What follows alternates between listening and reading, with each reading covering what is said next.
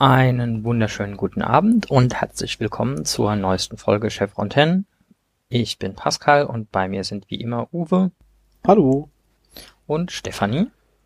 Hallo. Und heute reden wir in unserer 40. Folge über die 17. Folge der zweiten Staffel Seelenwanderung im Original Holiday mit einem Drehbuch von Thor Alexander Valenza und Regie hat David Warry Smith geführt. Zum ersten Mal ausgestrahlt wurde das am 5.2.99 in den USA und in Deutschland am 1.12.1999.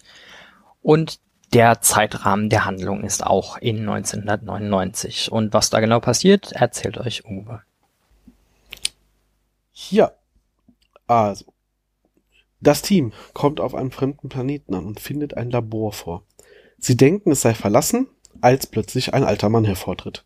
Tiak erkennt diesen sofort als Marcello und erklärt, dass die Systemlords diesen Mann seit langem suchen. Er baue Waffen für den Kampf gegen die Goa'uld. Diese wollten ihn deswegen als Wirt, um sein Wissen zu assimilieren. Zu Beginn vertraut er den Menschen nicht, aber nachdem Daniel klargemacht hat, dass sie keine Goa'uld sind, will er ihnen ein Gerät zeigen. Marcello wirkt etwas verwirrt. Auf Daniels Vorstellung, ich bin Daniel Jackson, antwortet dieser damit, dasselbe, dasselbe zu wiederholen. Daniel fasst an dem Gerät zwei Griffe an, Marcello zwei weitere und plötzlich bricht der alte Mann zusammen. Das Team reist zurück zur Erde, dabei nehmen sie Marcello mit. Daniel wird von Janet untersucht, mit ihm scheint alles soweit in Ordnung zu sein. Janet berichtet aber, Marcello habe einige Verbrennungen und Narben am Rücken, vermutlich von Folter. Er ist sehr alt, allzu lange würde er wohl nicht mehr leben. Im Besprechungsraum sitzt SG1 mit Hammond zusammen. Sie sprechen über die eine sehr wertvolle Sie sprechen über eine sehr wertvolle Technologie. Sam hat einen Taschencomputer aus Marcellos Labor mitgenommen. Sie versteht die Maschinensprache des Gerätes aber nicht. Daniel lässt sich nach Hause fahren, da Janet ihm Ruhe verordnet hat. Der Rest des Teams besucht Marcello am Krankenbett, der überraschend viel über die Menschen im Raum zu wissen scheint. Er behauptet, er sei Daniel Jackson. Er erklärt, die Maschine muss sie beide vertauscht haben. Sam prüft das, indem sie ihn, äh, indem sie ihn fragt, äh, wer denn Cassandra sei. Er weiß natürlich die Antwort. Auch auf Hammonds Frage, wo das Stargate gefunden wurde, kann er die Antwort Gise liefern. Nur auf Jacks Frage, welches Kleid Daniels Schwester denn getragen hätte, als Jack letzte Woche mit ihr ausging, konnte er keine Antwort liefern. Denn Daniel hat keine Schwester und er würde sie, wenn er eine hätte, nicht in Jacks Nähe lassen. Marcello, der offenkundig jetzt in Daniels Körper steckt, spricht auf der Straße wildfremde Leute an und fragt, ob jemand mit ihm befreundet sein möchte. Ein Obdachloser erklärt ihm, wie verrückt das sei und sie kommen in ein Gespräch. Daniel lädt ihn ein, auf seine Kappe zu tafeln. SG1 kehrt zurück in Marcellos, Marcellos Labor, um das Körpertauschgerät mitzunehmen. Dabei vertauschen Jack und Tirk ihre Körper ebenfalls. Sam möchte diese Situation sinnvoll nutzen und lässt die beiden ein paar Versuche mit dem Gerät durchführen. Während der Testreihe geht es Jack in Tirks Körper plötzlich schlechter. Offensichtlich ist er krank. Junior muss ihn heilen, aber dafür muss Jack lernen, wie Kelnurim funktioniert. Die Szene wechselt wieder. Marcello erklärt in einem Café, dass er und Fred hier speisen möchten, auf seine Kappe. Er bietet an, dass alles in der Gaststätte auf seine Kappe gehen soll. Sie essen erst einmal Burger, Fritten und ein Eis. Dabei lernen sie sich kennen. Marcello erzählt von seinen Erlebnissen im Kampf gegen die Goa'uld, auch, dass er alles verlor, was ihm lieb und teuer war. Er erklärt Fred, dem Obdachlosen von eben, dass er seinen Kampf unter anderem für die Menschen führte. Die Erde sei ohne ihn längst von einem, von einem der Goa'uld erobert worden, aber die Zeit des Kämpfens sei nun vorbei, die Bösen sollen sterben, die Guten sollen ewig leben, so wie er. Während Jack Kelnorim lernt, fällt Daniel in Marcellos Körper in ein Koma. Jack bekommt es irgendwann hin, es geht ihm auch deutlich besser, zumindest äh, bis er herausfindet, dass Tiak versucht, seinen Kopf zu rasieren, was er ihm erst einmal untersagt. Jack geht zu Hammond und erklärt, dass er helfen möchte, Marcello zu finden. Hammond lehnt das aus offensichtlichen Gründen ab. Die Fahndung wirkt aber. Ein paar Polizisten finden Marcello und nehmen ihn fest. Daraufhin wird er zurück ins Stargate Center gebracht. Das Timing passt perfekt. Daniel ist gerade aus dem Koma erwacht und sie können nun versuchen, den Tausch rückgängig zu machen. Marcello soll Daniel retten, kann es aber nicht. Jede Transaktion wird gespeichert und die Maschine verweigert ein Zurücktauschen. In der Zelle bietet er an, sein Wissen zu teilen und, äh, und Sam den Code seiner Notizen zu erklären, dafür verlangt er aber seine Freiheit. Daniel zu retten sei keine Option, man solle ihn als Kriegsopfer betrachten. Sam bringt ihn daraufhin zu Daniel und die beiden unterhalten sich. Man erfährt, dass Marcello seine Frau auch an, Goa'uld, an die Goa'uld verloren hat, so wie Daniel. Sein Volk wurde ausgelöscht, mehr als zwei Milliarden wollten lieber sterben, als sich den Goa'uld zu unterwerfen. Danny betont, dass Marcello sich wie ein Goa'uld verhält, wenn er sich wie ein Symbiont einen Körper aneignet. Auch möchte er seine Frau immer noch retten, was Marcello mit dieser Tat unmöglich macht. Während Marcello zusieht, wie sein Körper zu versagen droht, fängt er an, es zu bereuen. Nun möchte er Daniel doch gerne retten, aber hält es weiter für technisch unmöglich. Er erwähnt, er sei der Einzige, der nicht mit ihm tauschen kann. Dadurch kommt Sam auf die Lösung. Sie erklärt, sie müssen eine Reise nach Jerusalem spielen. Marcello scheint sofort zu verstehen, geht an das Gerät und sie beginnen einmal durchzutauschen. Am Ende sind alle zurück in ihren Körpern. Marcello, zurück in seinem Körper, stirbt leider kurz darauf. Zuvor ist er kurz bei Bewusstsein und bedankt sich bei Daniel für den Ausflug. Die Folge endet mit Hammonds Worten Willkommen zurück, SG1. Ja. So viel zum drüber reden. Für alle, die verwirrt sind, dass wir jetzt über die Folge Seelenwanderung sprechen, anstelle von der ja. Tod des Sonnengottes oder der Sturz des Sonnengottes. Die Erstausstrahlung in ähm, den USA war für diese Folge am 5.2. in UK, aber am 13.1. Und der Sturz des Sonnengottes war die Erstausstrahlung in UK am 6. Januar, also eine Woche vorher bei dieser Folge. Deswegen ist die Reihenfolge auf den DVDs wieder getauscht. Ja, wir haben auch schon festgestellt, äh, neben den DVDs auch die, das deutsche und das englische Wiki und sowas, die widersprechen sich da nochmal. Ähm, ja. Für die, die, äh, die jetzt hier alle Folgen auswendig wussten und, und, irritiert sind. so, Pascal, komm. Du darfst anfangen mit deinem üblichen Rand, oder? Der, der bietet sich hier doch sowas von an. Boah. Finde ich, finde ich ausnahmsweise gar nicht mal so Echt? schlimm. Also, Der Titel ist ein Spoiler. Ja, der Titel ist ein Spoiler. Andererseits kommt das auch, glaube ich, in den ersten fünf Minuten halt raus, dass der Ja, Titel, äh, was, was der Spoiler ist. Insofern ist jetzt nicht hier wie bei Zerstörerin der Welten, wo es irgendwie so den, den Twist am Ende versaut. Damit kann ich leben. Ähm, und ich muss auch sagen, dass das englische Holiday ist halt auch so ein Ding, wo ich sage, ja, also ich verstehe, wie das zustande kommt, aber hm, ist jetzt nicht so zentral für diese Folge, dass es, dass es ausgerechnet dieser Titel sein müsste. Also kann ich, kann ich wieder erwarten, ausnahmsweise damit leben. Ähm, trotzdem, Naja, aber das ist ja Marcellos letzter Satz auch im Original. ja, Das ist richtig, ja. Ähm, witzig fand ich in dem Fall, ich habe mir dann angeguckt, ähm, was äh, du ja auch sonst immer noch, noch nachschaust, die verschiedenen Sprachen, ähm, weil Ungarn und Russland hat irgendwie Day Off draus gemacht, was mit Holiday irgendwie hinhaut. Spanien und Tschechien hat Holidays draus gemacht. Also da, da, hat er mehrere Tage frei bekommen. Ähm, und während es bei uns dann halt Seelenwanderung war, was im Itali äh, Italien Inversione di Corpi, also Body Switch haben sie es hier im Wiki übersetzt ins Englischen. Das wollte ich sagen, kommt der Seelenwanderung noch mit am nächsten. Genau, genau. Also wir waren nicht alleine und ich fand es nur witzig, dass es halt äh, Variationen gab dazwischen, ob es jetzt ein äh, freier Tag war oder ob es mehrere waren in der Übersetzung.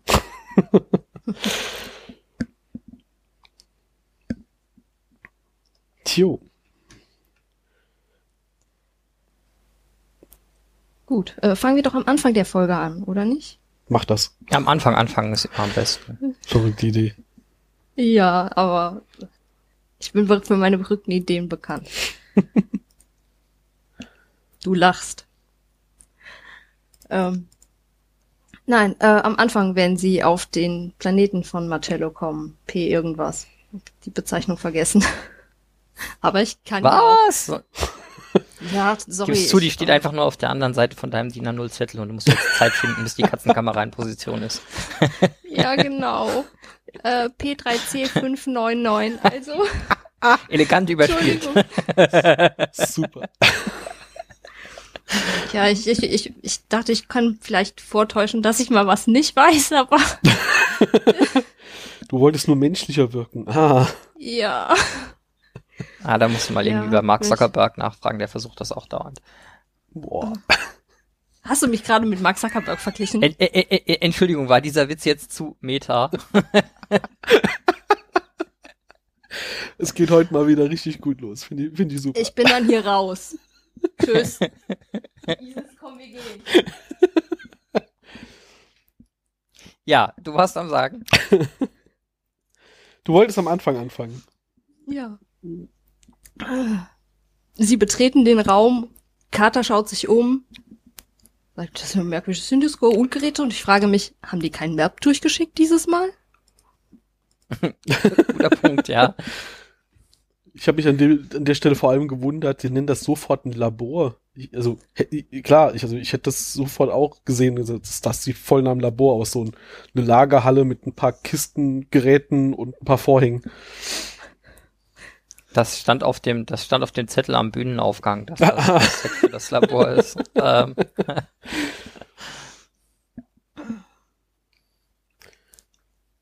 Ja, dann, dann gehen sie da rein und denken, da ist keiner. Mhm.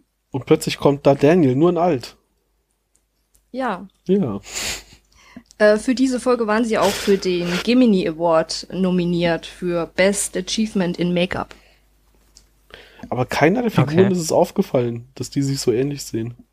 Also für die, die jetzt gerade nicht wissen, äh, weil sie es vielleicht jetzt nicht auf dem Schirm haben, aber Marcello wird halt auch von äh, Michael Shanks gespielt, so dass wir hier quasi einen jungen Daniel und einen alten Daniel die ganze Zeit haben und ähm, offensichtlich ist es nicht so gedacht, dass die anderen Charaktere irgendwie eine Ähnlichkeit feststellen.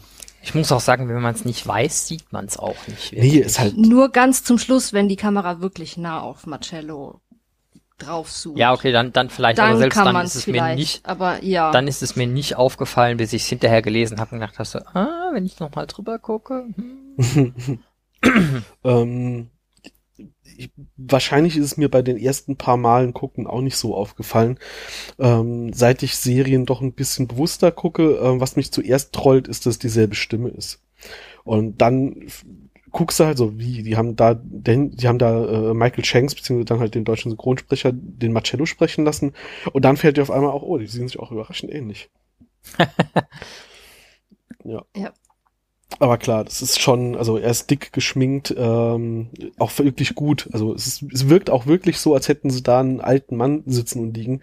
Äh, ist jetzt nicht so, dass es jetzt cheesy nach auf alt geschminkt aussieht. Also den Award wurden, glaube ich, nur nominiert, was ich gelesen habe. ja, nur, aber- nur nominiert. Genau, also so oder so, egal, auch wenn sie gewonnen hätten, würde ich sagen, verdient, weil das äh, richtig, richtig gut gemacht ist.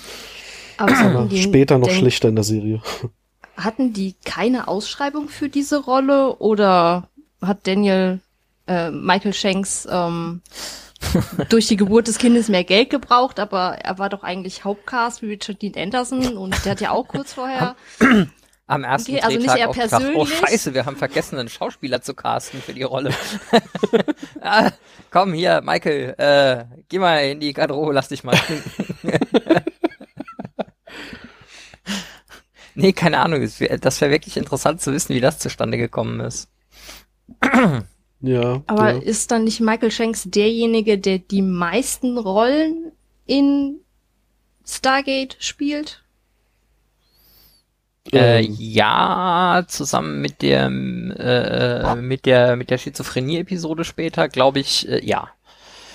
Weil Ah ja, in okay, der, ja. in der Folge ist es, ist es, in der Folge spielt er eine Doppelrolle.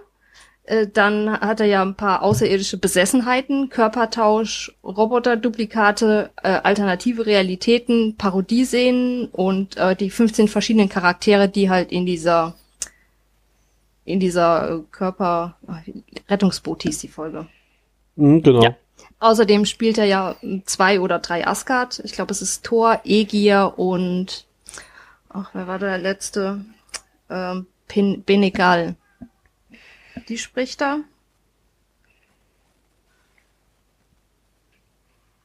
Ja, und er und Christopher Judge sind in der Folge der dritte und vierte Schauspieler, die Colonel Jack O'Neill spielen. Also er ist nicht nur der Mensch, der die meisten Rollen spielt, sondern er spielt auch die Rolle, die von den meisten Leuten gespielt wird. Ja. sozusagen. Also ich es kann mir ja gibt nur noch vorstellen, einen anderen, der dann Jack O'Neill spielt. Ich kann mir vorstellen, wenn man die Castliste hier sich anguckt, ohne zu wissen, was es in der Folge gilt, äh, ist man auch so ein bisschen irritiert, weil Main Characters Richard Dean Anderson as Colonel Jack O'Neill, Tirk und Dr. Daniel Jackson, Michael Shanks as Dr. Daniel Jackson, Colonel Jack O'Neill, Amanda Tapping als Samantha Carter und Christopher äh, hast du Judge nicht Marcello als, noch vergessen? äh, als Main Characters Nein, nein. ist die Liste hier, deswegen. Ach so, Main Ja. Character. und dann okay, Christopher Judge als Tirk, Colonel Jack O'Neill und Marcello. Äh, What? Ja. Schön, dass sie nicht auch mit der Frau getauscht haben. Das habe ich, fand ich, fand ich gut. Mhm.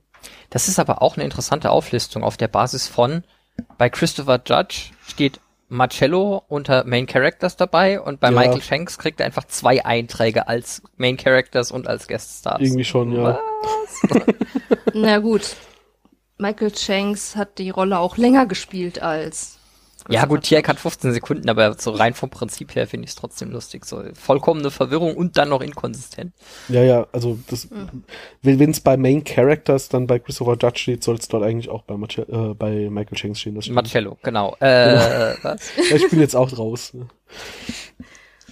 Ja, wirklich, äh, super. Und ich muss auch sagen, ähm, ah, es gibt ja Leute, die gucken so Serien und stören sich dann dran, wenn es zu slapstickig oder zu, zu lächerlich wird oder sowas. Aber diese Tauschgeschichte von O'Neill und Tiak, super. Ist einfach Comedy Gold.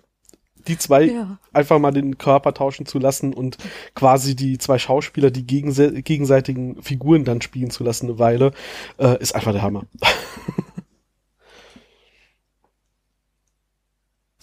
fängt ja schon an, als sie dann, also wenn sie tauschen, wird ja gar nicht mehr viel geredet, aber dann kommen sie ja durchs Tor und ähm, wenn sie zurückkommen, begrüßt Hammond sie ja mit ähm, Warte, ich habe mir das extra aufgeschrieben. Genau, Ham, äh, George Hammond sagt, wie ist es denn gelaufen, Colonel, zu aus seiner Sicht halt äh, äh, ähm, O'Neill. O'Neill. Und Tiak im Körper von O'Neill antwortet, nicht unbedingt gut, General. Und nebendran halt Jack im Körper von Tiak, total sassy. Findest du, hä? Und ich kann mir nur vorstellen, dass es für Christopher Judge auch super geil war, einfach mal so eine Rolle da zu spielen und nicht immer nur den Grumpy Tiak. Äh, weil das ja auch viel mehr eigentlich dem Charakter des, des Schauspielers entspricht, einfach mal so ein bisschen lockerer und lustig drauf zu sein. Ähm, da, da, da Schön muss ich davor mal an auch noch, denken. Entschuldigung. Alles gut, erzähl. Schön davor auch noch die Szene, wenn sie das Labor untersuchen in kompletter Schutzausrüstung und extra noch diese Sicherheits ähm, Handgriffe dran machen an das Gerät, die ja nichts bringen.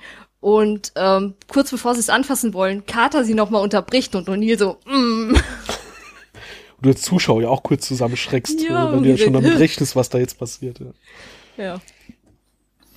Ja, aber Ähm, bitte, ich Pascal. muss bei, muss bei sowas immer an die Story denken. Ich, es kann sein, dass ich sie im Podcast schon mal erzählt habe.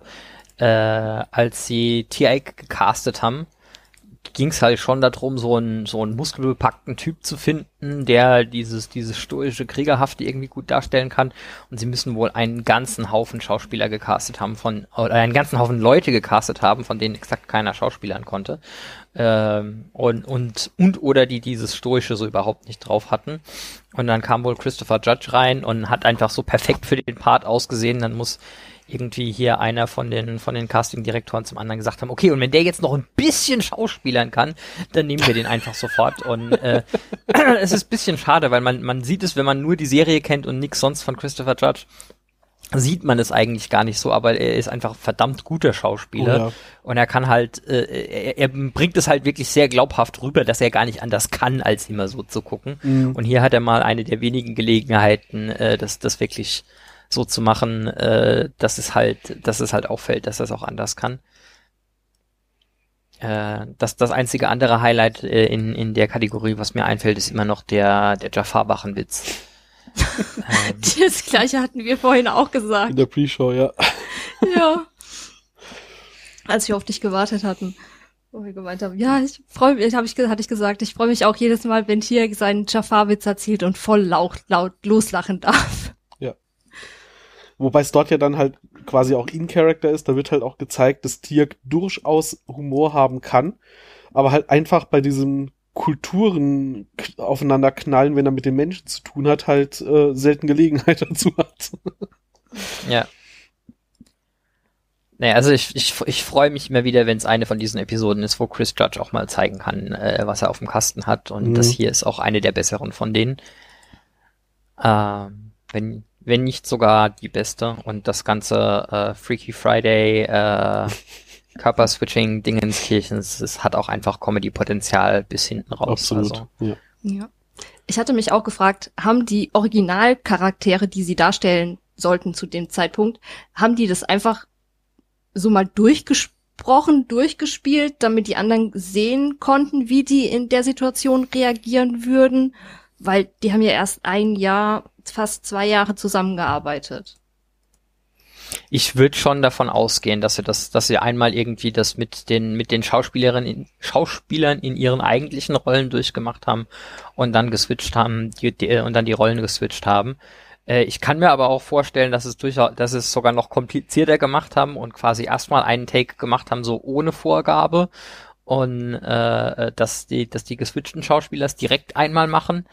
Ähm, also ich, ich kann mir allgemein vorstellen, dass, dass da am, am Dreh ein, eine Heidenbelustigung geherrscht hat und ja. man wahrscheinlich den ein oder anderen Take wegen schallendem Gelächter allerseits hat abbrechen müssen. Die Menge der Outtakes, die es in dieser Serie gibt, auch weil einfach Leute loslachen. In den Szenen, die sie da spielen, also ich will gar nicht wissen, wie oft sie diese Szenen wiederholen mussten, bis alle er halbwegs ernst bei der Sache bleiben konnten. Da kannst du natürlich auch dann nachher die, den Take nehmen, der am besten passt. Ne?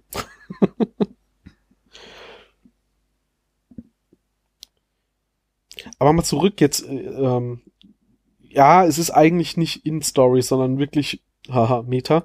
Ähm, aber wir haben ja halt einfach einen Marcello, der aussieht wie ein alter Daniel, wenn man es dann erstmal gesehen hat. Also, du hast recht, es fällt nicht Wenn man es einmal auf. gesehen hat, kann genau. man es nicht mehr übersehen. Wenn du es einmal gesehen hast, sieht er nur aus wie, als hätten sie gesagt, wir haben, ähnlich wie später bei Stargate Atlantis mit, mit Dr. Weir, äh, so, wir haben jetzt einfach eine alte Version von, von Daniel da liegen. Und, ähm, Tia erkennt Marcello sofort.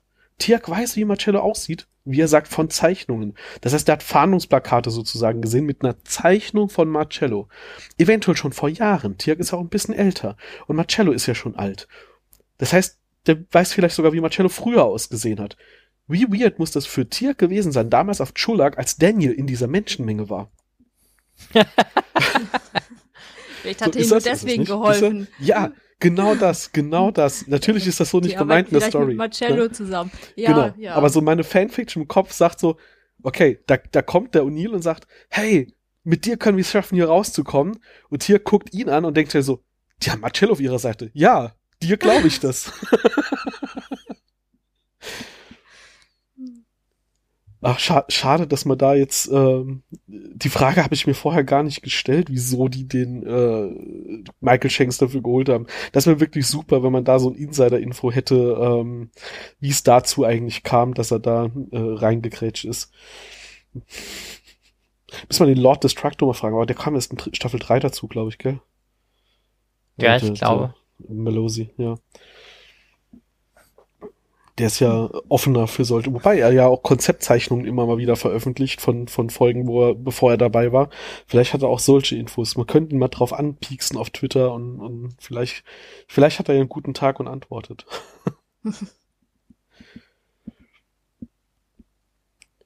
Diese Tragegriffe, mit denen sie das ja. Körpertauschgerät nachher wegtragen versuchen. Ich meine, sie sind wenigstens auf die Idee gekommen, das Ding nicht anzufassen, lieber Griffe dran zu tun. Okay. Mhm. Aber ernsthaft, die einzigen Tragegriffe, die sich ausdenken konnten, waren welche, die du an genau die Griffe dran machen musst, die du nicht anfassen willst?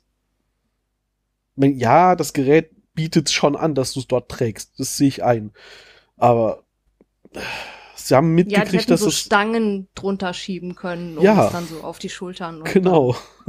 und was ist, wenn jetzt, weil die die tragen das ja im Stargate Center auch ein paar Mal durch die Gegend müssen es dann immer Jack und Tiak durch die Gegend tragen, weil ansonsten darf es keiner anfassen. Weißt du, irgendwo zwei arme, hilflose Sergeants, die immer noch körpergetauscht irgendwo rumlaufen. Ja, nachher im Stargate Center haben sie es ja irgendwie auf einem Rollbrett oder so stehen. Zumindest mal interpretiere ich die Szene so, als äh, Sam die beiden versucht zurücktauschen zu lassen und Tiak einfach mal das Ding mit einer Hand rumdrehen kann. Also das, vielleicht steht es inzwischen auf einem Rollbrett oder so. Dann kann es einer da rumschieben, da passiert nichts. Janet und Carter hätten auch die Körper tauschen können. Viele hätten das noch können, ja. ich glaube, man hat sich damals äh, auch äh, einfach noch nicht so ohne weiteres daran getraut, hier noch den, den Gender Swap reinzubringen. Ja. Da, da, da, da hätte, da, hätte man ihnen, glaube ich, unter Umständen auf dem einen oder anderen amerikanischen Kanal Ende der 90er noch, äh, noch Vorwürfe gemacht, insbesondere wenn sie das. Ja, das sehe ich auch als also ich- Problem. Also das, das, ähm, das sehe ich vor allem als Problem. Hätten sie das gemacht, ich befürchte, das wäre, da, dann, dann hätten wir die Folge nicht so gut in Erinnerung, wenn wir plötzlich Männer da hätten, männliche Schauspieler, die jetzt mal schauspielern sollen, sie wäre eine Frau. Ich glaube, das wäre dann doch ein bisschen zu cheesy geworden. In der Zeit, in der das entstanden ist, äh, wäre da, glaube ich, einfach ein aus heutiger Sicht sehr ungünstiger Humor entstanden. Na gut, sie haben es ja dann in einer späteren Folge nachgeholt, wenn man es so nennen möchte. Ohne Ja, stimmt, Körpertausch, glaub- aber mit diesen außerirdisch auf dem Vormarsch. Mhm. Das und Daniel spielt später mal noch Valar oder so. Also Michael Jackson spielt später mal noch Ja. Valar oder so. Ja. Hast du Michael Michael Jackson. Jackson gesagt? Ja, der, Äh, ja, jetzt, jetzt habe ich natürlich super. Okay, jetzt sind wir bei unseren eigenen Bloopern, okay. Äh, ja, Michael Shanks spielt Valar in Daniel Jacksons Körper. So, jetzt habe ich alle. Der Valar hat zum Glück keinen Nachnamen, glaube ich. Das macht die Sache. Nee, Maldoran. Maldoran. Heißt die, ja. gell? Ja, okay. Aber mh, das sind außerirdische Namen, da weiß man nie, ist es jetzt Vorname, ist es Nachname, ist es Einname? Wobei ich auch sagen würde, ich würde gutes Geld bezahlen für Michael Shanks, der Daniel Jackson, äh, der Michael Jackson spielt. So. Jetzt, oh Gott, okay, der, der Witz ist jetzt komplett durch. Ich probiere es einfach gar nicht mehr. Äh, ich freue mich auf jeden Fall jetzt auf diese Hidden-Episode, die irgendwie in Staffel 10 dann in der Box auf der Bonusdisk ist mit dem Cameo von Michael Jackson.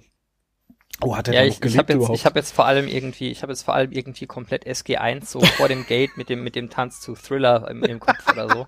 Ähm, Ist er nicht 2011 verstorben? ich weiß das gerade gar nicht. Das, das könnte hinkommen, ja. oh Gott, Ich ja. war nämlich noch im Exil. Daran erinnere ich mich. Egal. Reden wir nicht darüber.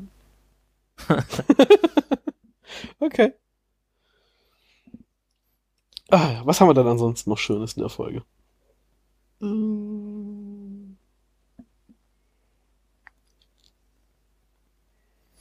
Kelnorem. Mhm. Das Ja. ist ein guter Punkt, ja. Erste namentliche Ich glaub- Erwähnung. Ich wollte gerade sagen, ich, ich glaube nicht, dass das ist das als Konzept überhaupt schon mal vorgekommen. Ja, ich glaube, sie hatten es schon erwähnt, dass sie so eine Art Meditation machen müssen. Aber jetzt ist es das erste Mal, dass sie es richtig beschreiben und, und es ausgebaut wird.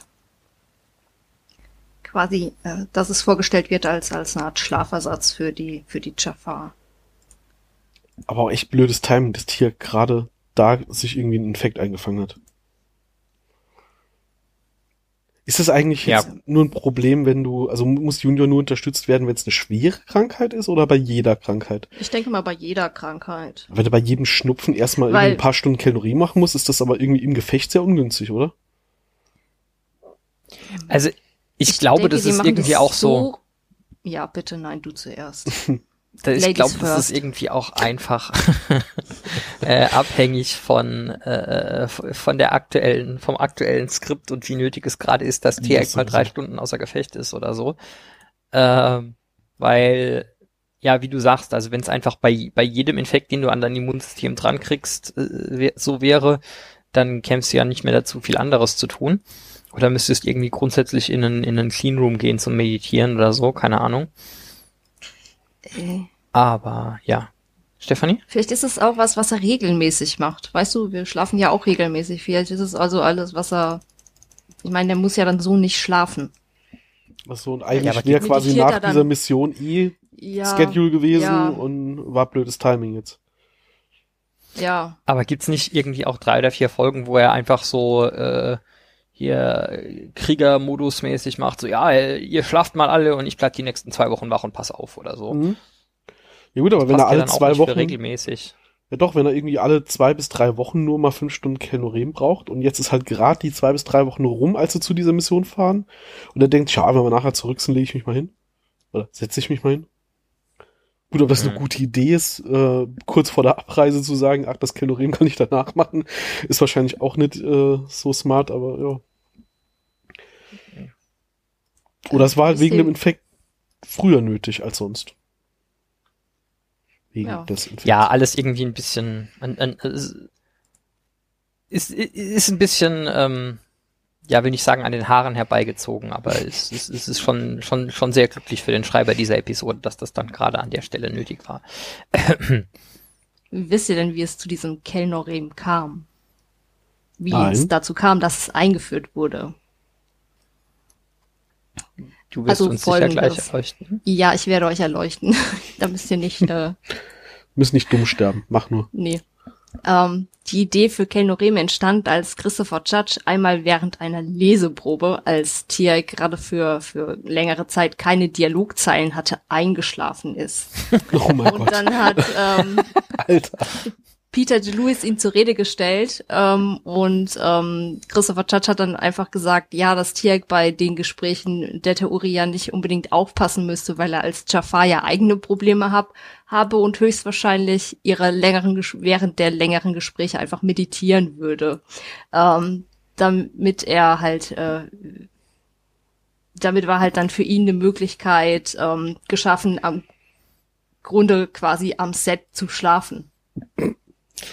Das ist tatsächlich noch besser als, als meine Pers äh, mein persönlicher Headcanon, der irgendwie gesagt hat, SG1 wurde irgendwie in Teilen von der amerikanischen Katzenindustrie gesponsert.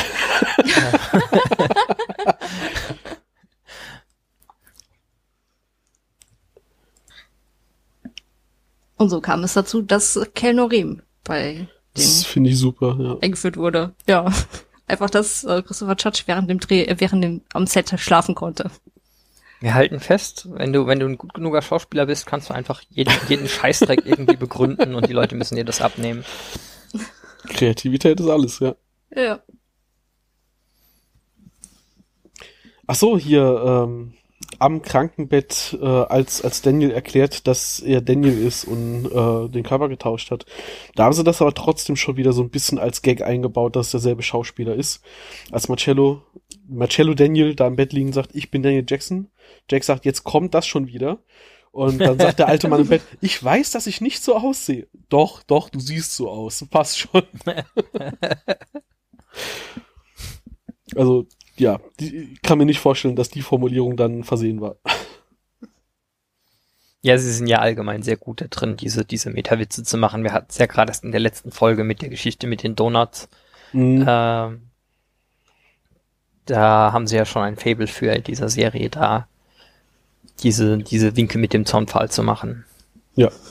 Ja. Ich finde es aber auch gut, welche Prioritäten äh, Sam hat. Die wandelnde Tech-Nerd. Die sind auf diesem fremden Planeten. Daniel fasst so ein Gerät an, kriegt einen Stromschlag. Der alte Mann bricht zusammen. Sie sagen, gut, los, wir müssen nach Hause. Nehmt den Alten mit. Vielleicht kann Janet dem noch helfen. Und was Sam zuerst macht, ist, ich guck mal noch in die Schubladen, ob wir noch was Spannendes finden und findet so einen Palm Organizer. Mit komischen Symbolen draus.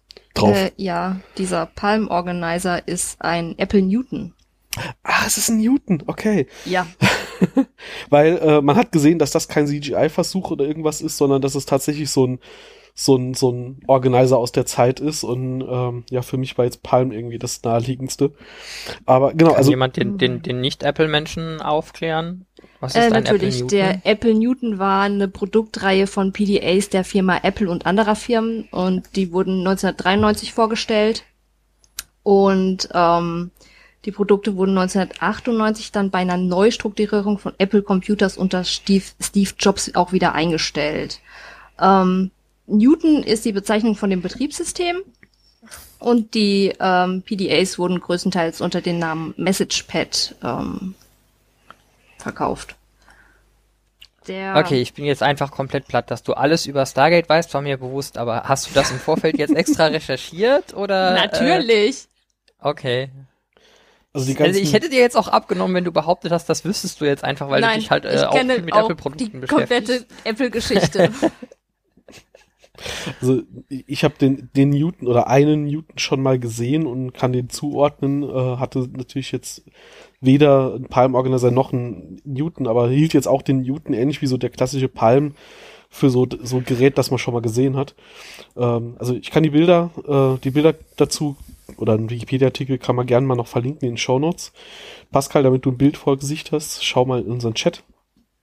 Ähm, Die haben da effektiv Ah, nur ja. ein anderes Gehäuse drumherum gebaut noch, damit das halt Mhm. ein bisschen mehr Alien aussieht und Ja. haben halt das, was auf dem Display angezeigt wird, manipuliert. Aber du siehst halt in der Szene, dass das halt wirklich so ein Gerät ist, auf dem sie halt einfach eine neue GUI drauf, wahrscheinlich ein Stand, also wahrscheinlich ist nicht mal die GUI überarbeitet, sondern die haben da dann eine Grafik geöffnet auf dem Gerät.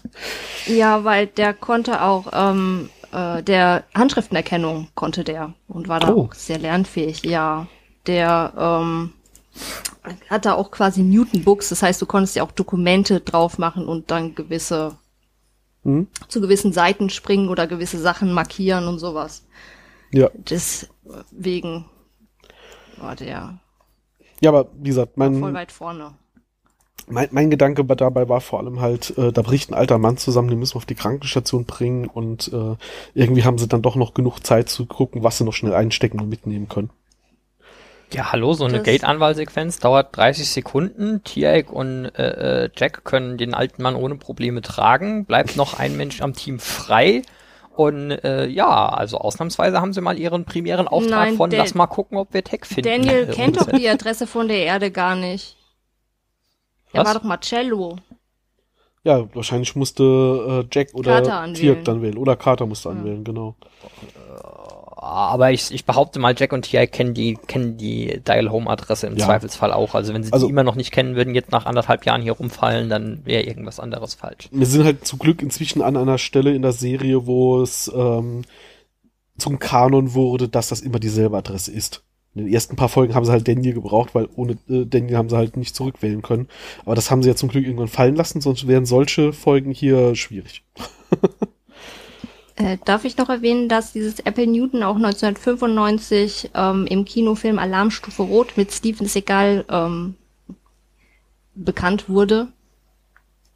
Nein, darfst du Du darfst nicht. das erwähnen, aber hat den Film tatsächlich jemand gesehen? Nein. Den Film habe ich irgendwann schon mal gesehen, tatsächlich. Nicht im Kino. Steven, Steven Seagal-Filme fallen doch so unter, unter, unter Dinge, die man irgendwie äh, guckt, wenn man zu betrunken ist, um noch zwischen äh, schlecht und gut unterscheiden zu können, oder? Mein Vater liebt solche Filme. Mein Dafür Papa gibt's hat doch dann auch Schläferz. Äh, das auch. Nee, aber mein Vater hat früher sehr gerne äh, irgendwie abends Steven Seagal-Filme geguckt. Da habe ich den einen oder anderen davon auch schon gesehen. Ist aber auch Dann so eine äußere ich Kategorie. mich jetzt vorsichtshalber einfach nicht mehr weiter. Nein, er mag einfach Actionfilme. Der guckt auch Alarm für Cobra 11, weil da Autos explodieren. Ähm, Inhalt, mehr Inhalt brauche an manchen Tagen nicht, außer irgendwie Bespaßung. Und Steven Seagal, dass das irgendwie, dass jeder Film eigentlich dieselbe Story nochmal erzählt, ist dann halt auch egal. Da ist Action, das, das guckt er gerne. Okay. Und äh, die, die Wiederbelebung bei Apple ähm, für dieses PDA-Ding dann in 2007 bei der Macworld-Konferenz in Expo mit dem iPhone und dem iPad 2010. Die Sachen konnten aber dann noch nicht mit einem Stift bedient werden. Das hat erst das iPad Pro geschafft, 2015. So, damit ist mein Apple-Exkurs für heute auch abgeschlossen. Noch Fragen? Jetzt muss ich, jetzt bringst du mich in eine sehr, sehr blöde Situation. Ich als jemand, der ja Apple-Produkte so prinzipiell überhaupt nicht geil findet, muss jetzt an der Stelle aber eine Formulierung von dir korrigieren und Apple in Schutz nehmen. Äh, es ist nicht so, als konnten die früher keine Pens oder sowas, sondern das war halt eine, eine bewusste Entscheidung, eigentlich mal im Marketing zu sagen, man braucht keinen Stift, man kann es mit dem Finger bedienen. Und das war damals eine Innovation. Und nicht irgendwie so mit dem Pen, das haben sie erst später hingekriegt, so wie es gerade ein bisschen Nein, aber sie haben den, den Stift dann erst wieder 2015 eingeführt. Ja, ja, das stimmt. Genug über Apple geredet. Okay.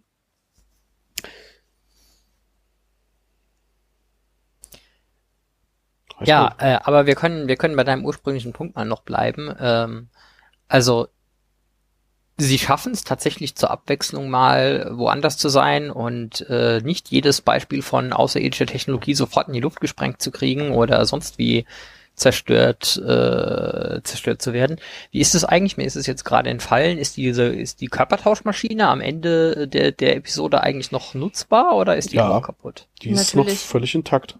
Das ist total faszinierend, dass die nie wieder erwähnt wird, Ja. weil ich könnte mir schon vorstellen, dass es erheblich relevante Mengen an Storylines gibt, wo man die eigentlich benutzen könnte. Ja, vor allem da man, wenn man bedenkt, dass sie später noch mit Marcellos Forschung weiterarbeiten, seinen Code irgendwann entschlüsseln, weitere Geräte auf anderen Planeten finden äh, und dieses, wir können tauschen, aber nicht zurücktauschen, ja wohl nur eine bewusste Sperre ist, die irgendwo in dem Code drin ist, die Carter in Staffel 9 wahrscheinlich auch fixen könnte.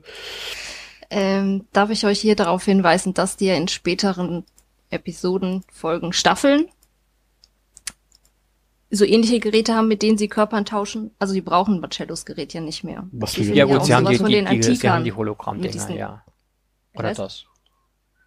Was für Ich- ich- ich wollte jetzt auf redest die- du auf die- gerade? Ich wollte jetzt auf die Hologramm-Dinger von den, von den äh, Foothold Aliens raus, mit denen sie so tun können, als wären sie jemand anders. Wenn du tatsächlich Und den Körper meinte tauschen wirklich willst. Körpertausch. Ja, ja. Mit diesen Steinen, wo ja Jack Ja. die ganze Zeit mit diesem Joe, hieß der Joe? Dieser Friseur. Ach, Joe. Fähigkeit, Ja. stimmt, die haben sie ja auch noch, ja. Ja, also ich Ja, aber die- Marcellos Gerät gar nicht.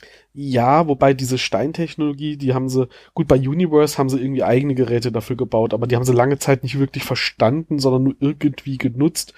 Bei Marcellos Technik könnte man ja schon erwarten, dass sie irgendwann einfach gerafft haben, wie das Ding funktioniert und dann entweder es nutzen oder sogar selbst bauen können, nach langer Zeit. Also Goul-Technik haben sie viel schneller reverse engineert und nachgebaut. Hätten die nicht ähm, den Wirt von gut, da können wir nächste Woche drauf eingehen, aber hätten die nicht den Wirt von Profis retten können? Durch diese Körpertauschmaschine? Warum hätten sie das Ja wollen? gut, dafür müssten sie aber irgendjemand anderes finden, der naja gut, aber den die Körper USA verhängt doch die, in den USA gibt's doch noch die Todesstrafe, dann hätten sie halt jemanden mit, also weißt du, Kandidaten von da einfach. Hm, Gott, Ein bisschen, bisschen plastische Chirurgie und schon wäre die Sache kein Problem mehr. Der hätte sich dann vielleicht nur mit Daniel Guter unterhalten Punkt, ja. können oder sowas, aber vielleicht ist er lernfähig nach ein paar tausend Jahren.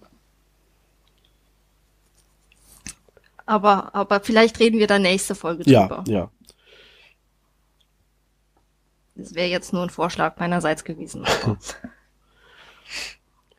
Ähm, gut, weiter. Marcello erwähnt hier mehrfach, dass äh, er, dass wir es ihm verdanken, dass die Erde nicht schon längst erobert wurde. Ist es zu dem Zeit nicht, Punkt nicht schon irgendwie etabliert, dass die Asgard, dass wir das den Asgard verdanken?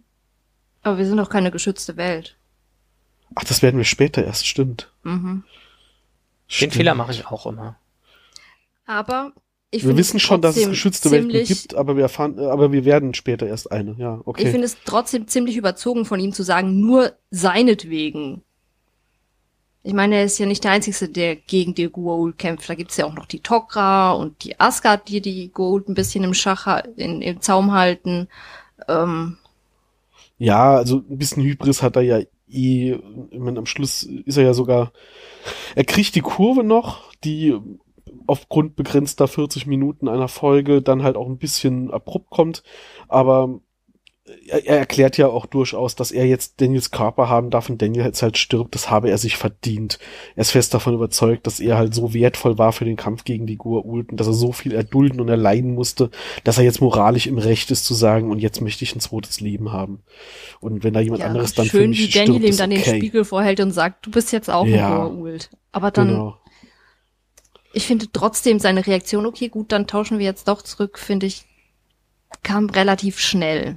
Ja, also ja, er hat ihn du, im Einsatz sagt er noch, hm, nee, Mhm. Und dann sofort, ja, okay, gut, der tauschen wir wieder zurück. Aber wir können eigentlich gar nicht tauschen. Äh, ja. Ich würde ja, wenn ich könnte, genau. Und das war dann nicht nur ein Spruch, sondern hat es ja dann auch durchgezogen und hat gehol äh, unterstützt dabei quasi. Aber ähm, ja, also der, der Wandel, der Sinneswandel zum Positiven kam dann doch ein bisschen zu abrupt, aber ja, waren halt auch nur noch vier Minuten übrig oder so.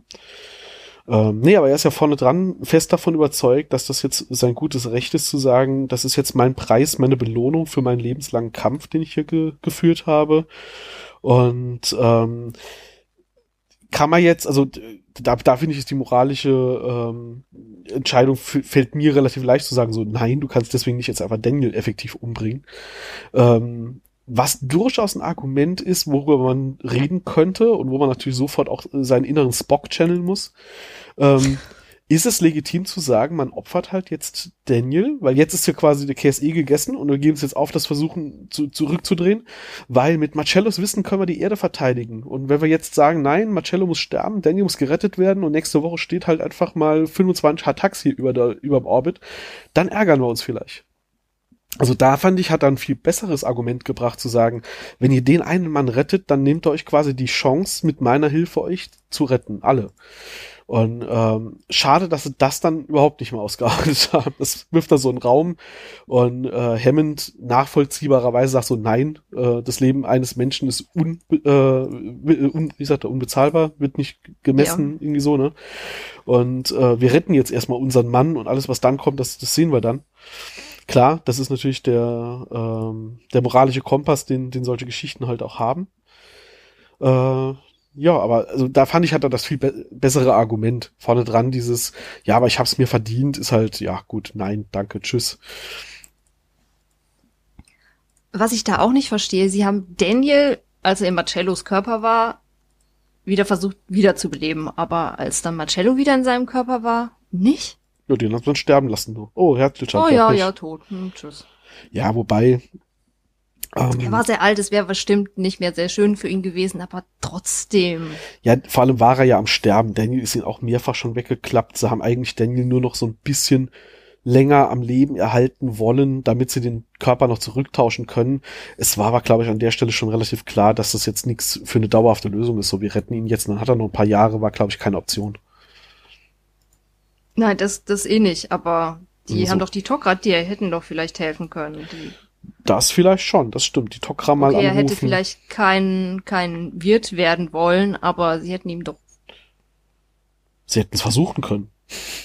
Sie ja, hätten ihm anbieten das, können. Sie hätten ihm das erklären können. Ja.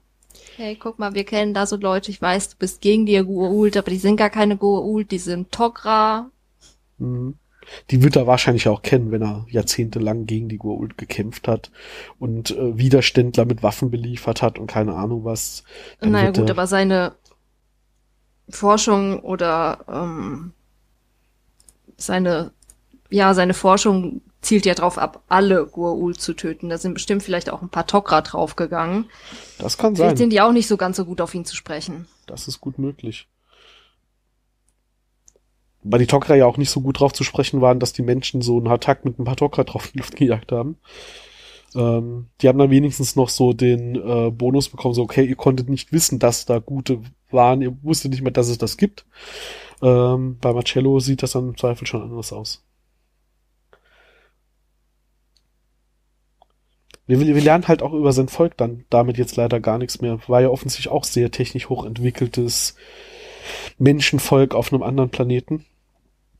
Ähm, wird wahrscheinlich dort, könnte dort ähnlich ausgesehen haben wie bei den Tolanern und ähnlichen. Das haben wir jetzt leider gar nicht mehr äh, weiter ausarbeiten können. Mhm. Du hast schon mehrfach ansetzen wollen, Pascal. äh, ich, ich, wollte was, ich wollte was feststellen, was mit dem Thema gerade äh, gar nicht so viel zu tun hat. Deshalb habe ich jetzt alles noch gewartet. Ähm, ich finde es sehr amüsant äh, und ein bisschen faule Schreiberei, wenn ich ehrlich bin wir haben ja dieses, dieses Plot-Device, irgendjemand liegt in Stase und das entsprechende SG-Team oder später Atlantis-Team kommt dann vorbei und weckt den halt auf. Äh, wenn er in aufgetaut noch exakt drei Tage zu leben hat oder wie auch immer lange es dauert, um die relevante Geschichte zu erzählen und dann stirbt er. ähm, diese, dieses Timing, was die immer haben, das ist faszinierend gut. Also wenn man irgendwie äh, drei Jahre später erst die Stargate-Technologie entwickelt hätte, dann wäre halt äh, irgendwie ähm, sowohl Elizabeth Weir als auch hier Marcello oder so einfach so bei Ankunft tot gewesen. So, oh, keine Story zu erzählen. Ja, aber in dem Fall hier war doch, wurde doch in der Folge gesagt, dass er von dem Gerät halt am Leben erhalten wurde. Und jetzt ist er halt raus. Es wurde halt akt äh, also die wird ja gemutmaßt, dass quasi so ein Schalter dran war. Wenn jemand durchs Gate kommt, wird er geweckt. Und wer weiß, vielleicht hätte er noch 100 Jahre in seiner Stasiskapsel überleben können. Das wird ja nicht gesagt. Ich stimme Uwe zu. Hm.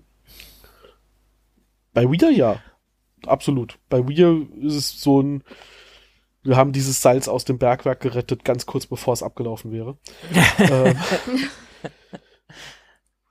aber ja, also hier fand ich, haben sie es wenigstens noch relativ gut eingebaut. So, ja, die Stasiskapsel hat ihn halt geweckt und jetzt ist er halt des Todes. Schade ich hatte das, ich hatte das hier so ähnlich interpretiert wie in Atlantis, dass es halt kein perfekter Stasis-Prozess ist, sondern mhm. dass er halt trotzdem langsam weiter altert und sie es halt jetzt geschafft haben, so genau so, dass er halt noch irgendwie zwei Tage in, in aufgetaut zu leben hatte. Ja, es sie sagen mehrfach, wenn er in Stasis geblieben wäre, hätte es noch länger gehalten, aber dann hätte er nur noch einen halben Tag gehabt, wenn er wieder aufwacht und dann hätte es nicht mehr gelangt, um sich zurückzuentscheiden oder so. Mhm.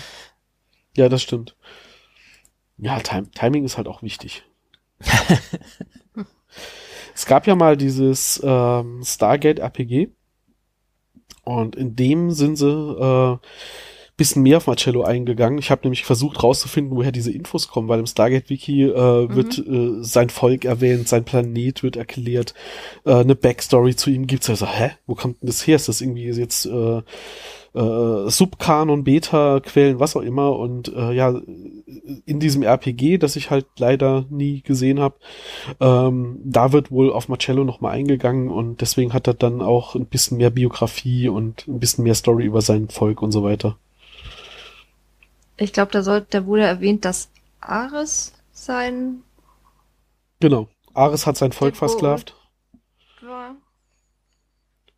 Und auch, so wie es jetzt hier dargestellt wurde, so wir haben uns in einem Krieg äh, den Goa'uld erwehrt, so, so ein bisschen, und sind halt alle gestorben. Ähm, also so hatte ich jetzt hier den Eindruck, aber er hat es ein bisschen vage erzählt. Im Spiel wird dann äh, klargestellt, dass er eigentlich aufgewachsen ist, schon in einer Sklavenkolonie auf seinem Heimatplaneten, weil Ares den Planeten schon komplett versklavt hatte. Ja, aber dann halt unter den Rebellen war, die gegen Ares gekämpft haben.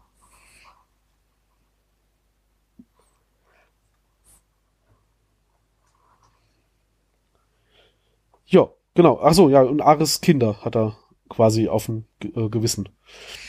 Also Ares hatte zwei Kinder namens Phobos und Deimos. Ähm, mhm. Und ähm, Marcello hat die Transportringe äh, so manipuliert, dass sie das, was transportiert werden soll, einfach auflöst. Finde ich auch sehr geschickt. Was, was ist das hier? Pantheon Mix and Match? ja, total. Also ja, ich meine, Mars war schon auch der Kriegsgott, aber Phobos und Deimos waren aus dem waren aus dem anderen, also äh, gehören zu Mars und nicht zu Ares, oder? Ares ist Mars. Ja, wie gesagt, ist ist auch der Kriegsgott, aber der von den warte. Der eine war von den Römern, der andere von den von den von den Griechen. Genau. Mhm also auf jeden Fall nicht ägyptisch. Es, äh, sie haben sich wirklich, wenn man, wenn man den B-Kanon sich dann anguckt, äh, kriegt man halt raus, dass es nicht unbedingt nur die äh, alten Ägypter waren, sondern quasi alles, äh, alle ja, möglichen. Gut, das haben wir ja vorher schon mit, mit ja. Kronos und, und hast genau. du nicht gesehen und äh, Amaterasu, Yu. Yu. Deswegen ist ja, ist ja eh schon so. Und das wird ein B-Kanon auch noch ein bisschen weitergetrieben. Ja. Witzig. Ja. Gut. Okay. Ich möchte noch auf ein andere, anderes moralisches Thema eingehen. Ähm, mhm. Und zwar auf das, äh, was wir in der ersten Staffel schon mal angesprochen hatten, hier so dieses zeitgenössische Kultur- und Gesellschaftskritisieren. Ähm, als die Polizisten gerannt kommen, um Marcello festzunehmen, ähm, wird in der Szene davor steht äh, der der ähm, äh, äh Christopher Fresh? Judge Jack. Ach so, okay. Ja, der Christopher Judge Jack steht vor Hammond und sagt schon, es wäre ganz gut, wenn wir Marcello ähm, haben, bevor irgendein schießwütiger Cop ihn erschießt weil er verhält sich weird auf der Straße, weil er kennt ja unsere Welt nicht, das könnte eskalieren, da, da ist die Angst sofort schon da, was ist, wenn er erschossen wird. Und ähm, jetzt ist ja der Fred, der Obdachlose, ist ein Schwarzer. Und dann kommt die, finde ich, äh, sehr, sehr bedrückende Szene, wenn, wenn man mal drüber nachdenkt. Ähm, dass, dass die Polizisten halt gerannt kommen, Marcello festzunehmen, also Daniel festzunehmen. Und ähm, Fred nimmt sofort seine Hände hinter den Kopf, als sie sagen Hände hinter den Kopf. Und er guckt rüber zu Daniel Marcello und sagt, tu das, was sie sagen. Du kennst diese Bullen nicht so wie ich. Und ähm, als sie ihn mitnehmen, ruft er ihn nach, nach, er schießt sie nicht, er schießt sie nicht, er ist ein Held. Also diese Angst eines schwarzen Obdachlosen, dass ein Polizist erstmal bedeutet, jetzt ist mein Leben in Gefahr, wird relativ beiläufig, aber eindrucksvoll hier dargestellt, finde ich. Mhm.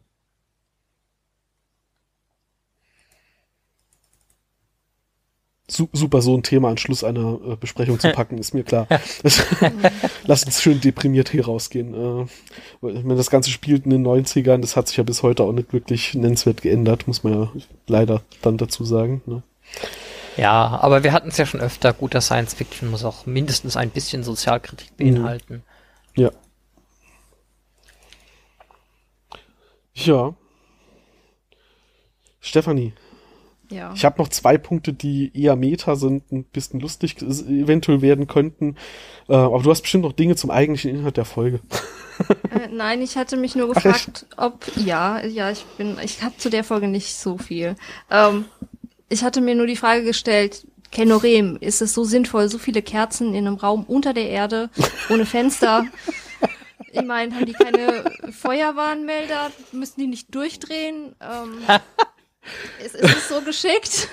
Zum Glück hat er Junior, ansonsten hätte er schon längst eine Paraffinvergiftung. ja, stimmt. Zumindest sind die Räume offensichtlich gut belüftet.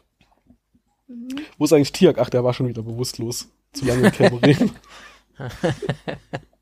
Das ist gar keine Meditation, das ist einfach nur äh, Bewusstlosigkeit wegen Sauerstoffmangel.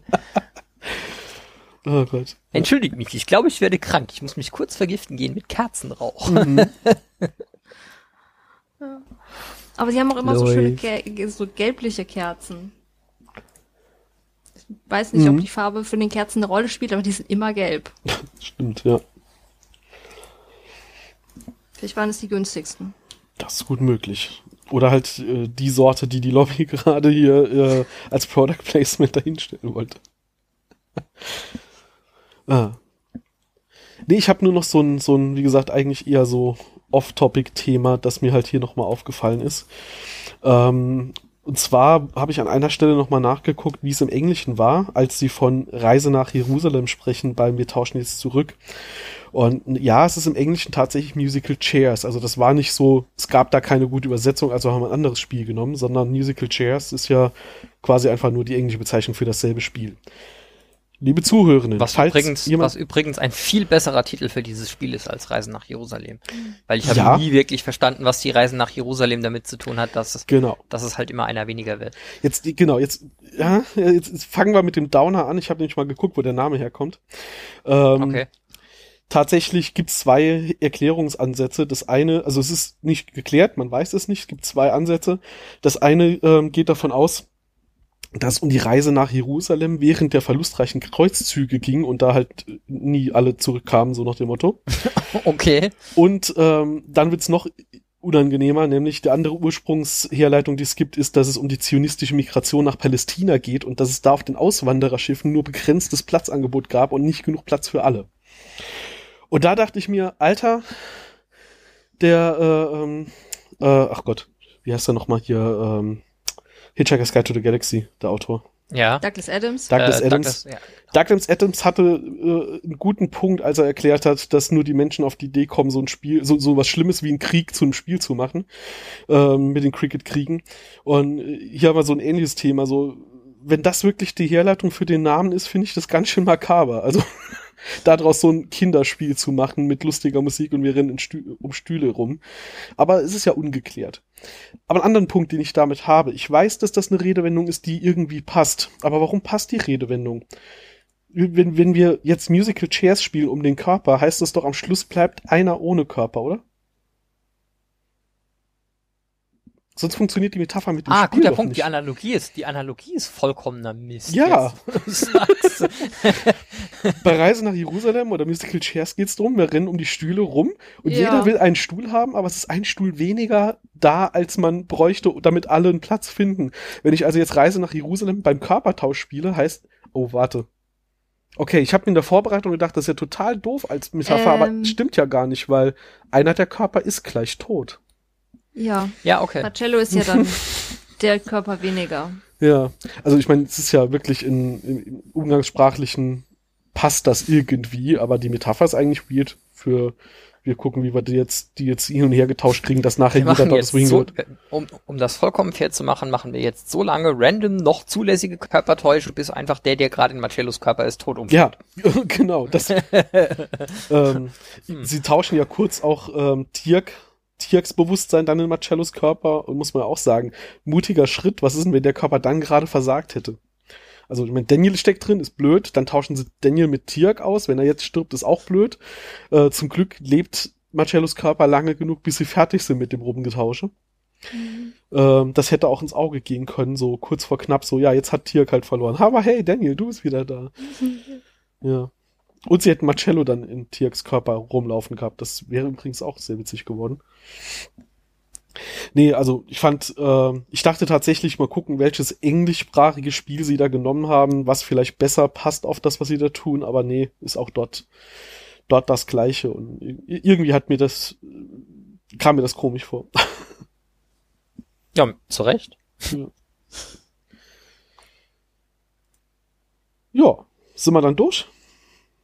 Und können wir noch erwähnen, schön wäre der Körpertauschszene, wenn ähm, Tierek Check dann äh, rasieren möchte.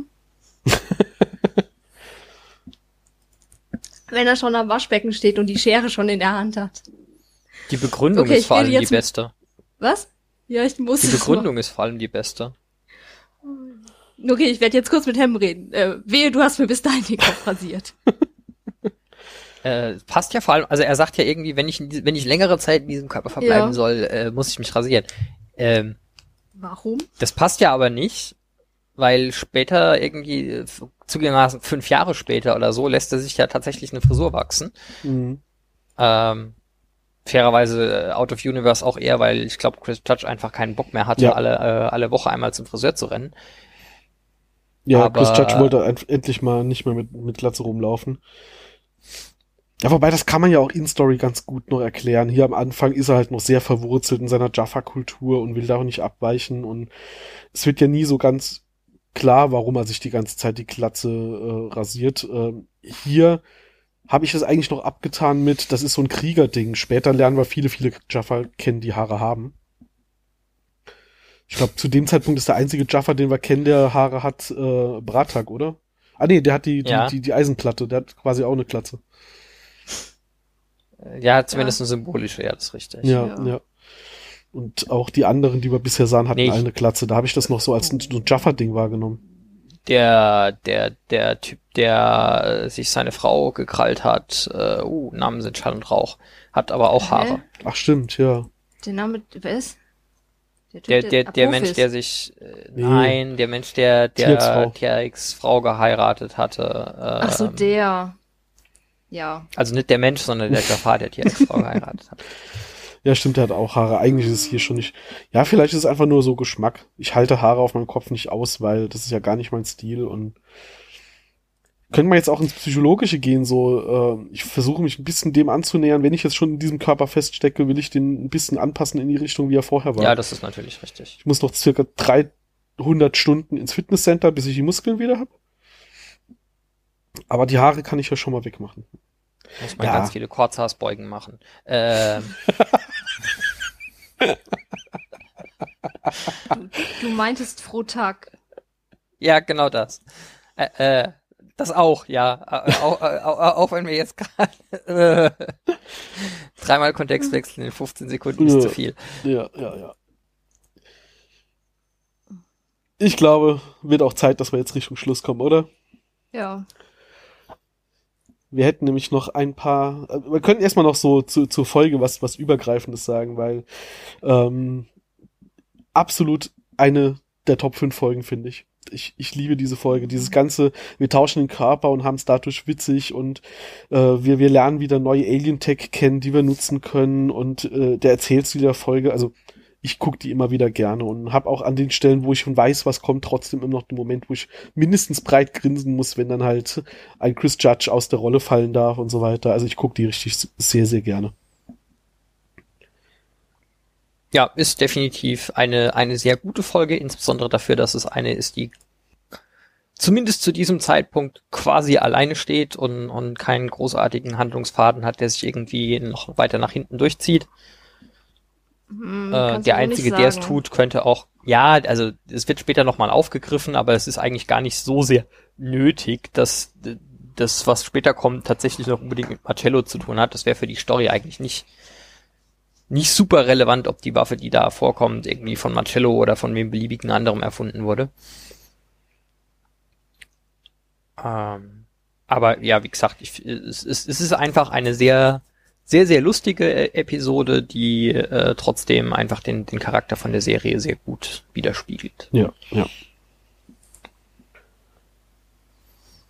Stefanie, magst Dem du auch noch ein Fazit ich loswerden? nichts hinzuzufügen. Ach so, okay. Das, ihr habt schon alles gesagt. Oh, nein, aber ich, ich äh, würde gerne noch sagen, wer Mary Steiner besuchen möchte, äh, Ah. der kann in die 1202 Davy Street in Vancouver, Kanada gehen. Dort steht dieses Was? Das ist gar nicht in Colorado. Springs. Sauerei. Nein, sorry. Oh, können wir, können wir, falls wir mal in die Verlegenheit kämen, in der Besetzung wie hier, dort Urlaub zu machen, was ich jetzt irgendwie gerade spontan nicht glaube, aber dann müssen wir auf jeden Fall dort reingehen und dann darf einer von uns doch rufen, wir möchten hier die Nieren auf meine Kappe.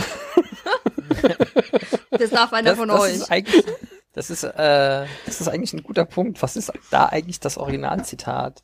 Oh, das weiß ich gar nicht. Okay, dann, dann. Äh, Das ist aber wirklich äh, auch so ein, so ein, ah, ich wollte ja eigentlich jetzt Richtung Schluss gehen, aber äh, möchte mal noch darauf hinweisen, dass sie, was sie auch sehr, sehr gut hinbekommen haben, ist zu demonstrieren, was passiert, wenn so ein Alien auf der Erde rumläuft und versucht mit der Kult, mit den kulturellen Unterschieden klarzukommen.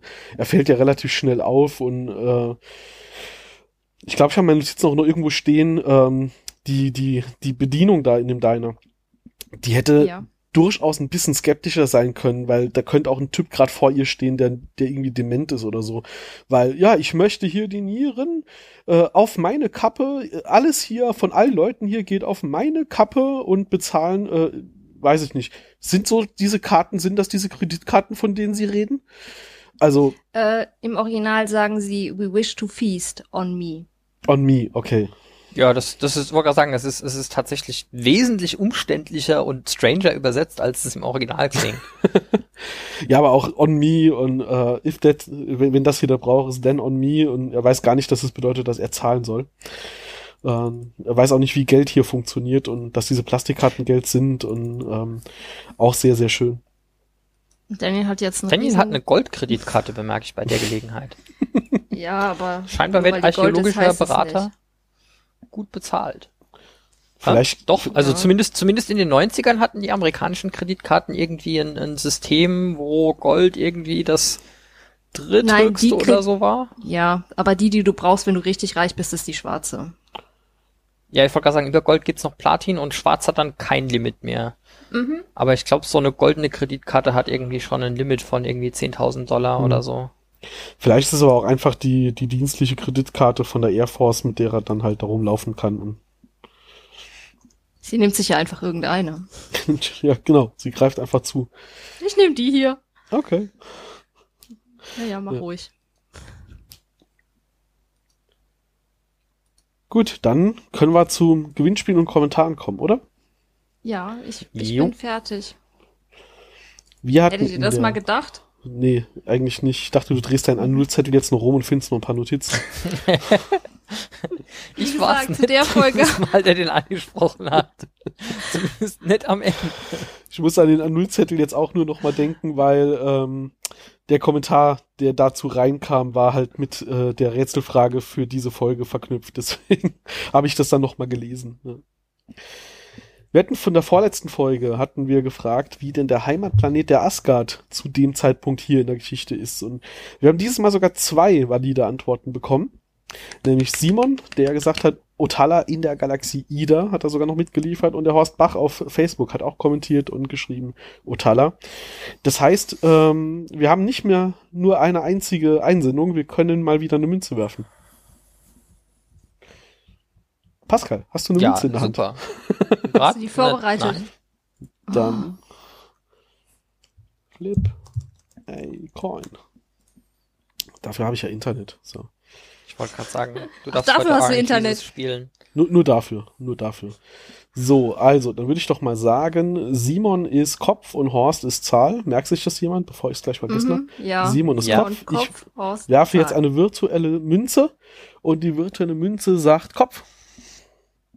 Dann äh, schicke ich ein Päckchen an Simon, sobald der so freundlich ist, uns am besten per Mail seine Kontaktdaten zukommen zu lassen.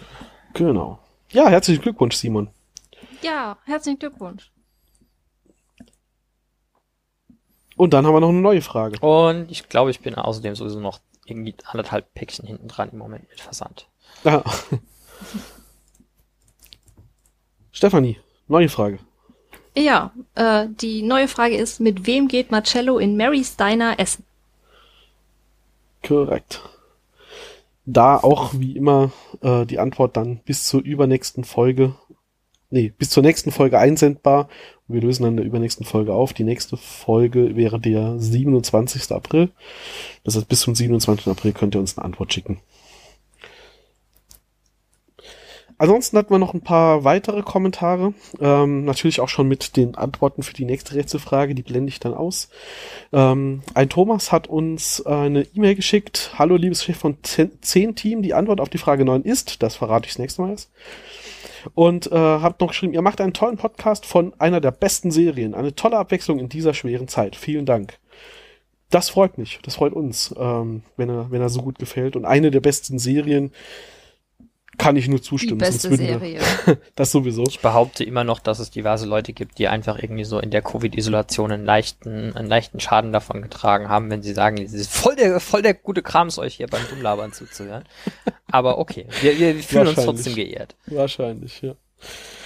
Dann hatte Simon, der jetzt ja hier die richtige Antwort hatte, äh, hat ansonsten noch geschrieben äh, auf unserem Blog, äh, dass in der Stargate Atlantis Episode 10.000 Jahre gezeigt wird, dass die Antiker durch Tor zurück zur Erde gehen.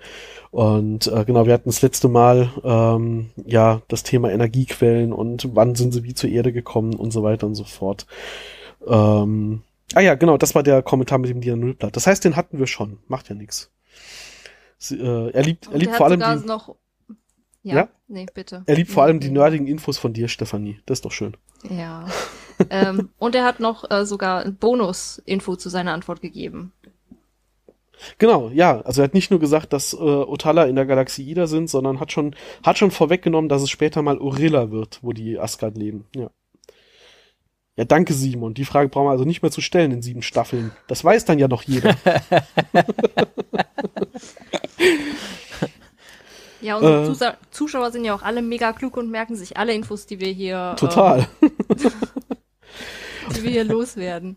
So. Ach so, ich sehe schon, das sind nicht 100 Leute, die uns zuhören, sondern du hörst die Folge einfach nur 100 Mal. Okay. ja, auf allen meinen Geräten, damit es nicht so auffällt. Lars hatte noch kommentiert auf Facebook, ähm, er hat die Folge endlich hören können. Also weiß ich jetzt gerade nicht mehr welche und äh, warum endlich. Auf jeden Fall hat er geschrieben, es sollte tatsächlich eine neue Stargate-Serie rauskommen, wäre ich wirklich sehr enttäuscht. Das kann ich so nicht teilen.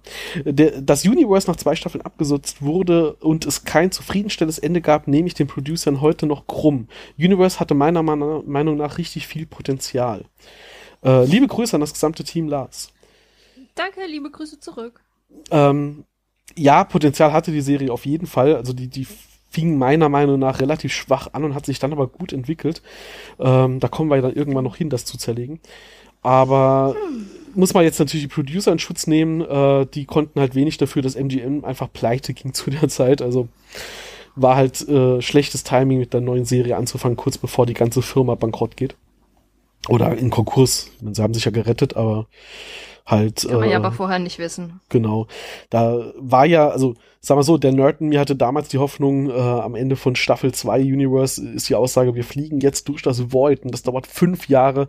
Und ich gebe zu, fünf Jahre später habe ich die News verfolgt, um zu gucken, ob sie das nicht jetzt als Gelegenheit nutzen, zu sagen, hey, wir führen die Serie weiter, weil jetzt sind die fünf Jahre rum und jetzt ist wieder Geld da. Ähm, aber das ist ja leider, wie wir wissen, nicht passiert ja, also dass wir mit einer neuen Serie auch so ein bisschen äh, Hoffnung haben, gleichzeitig skeptisch sind, haben wir ja auch schon, schon besprochen.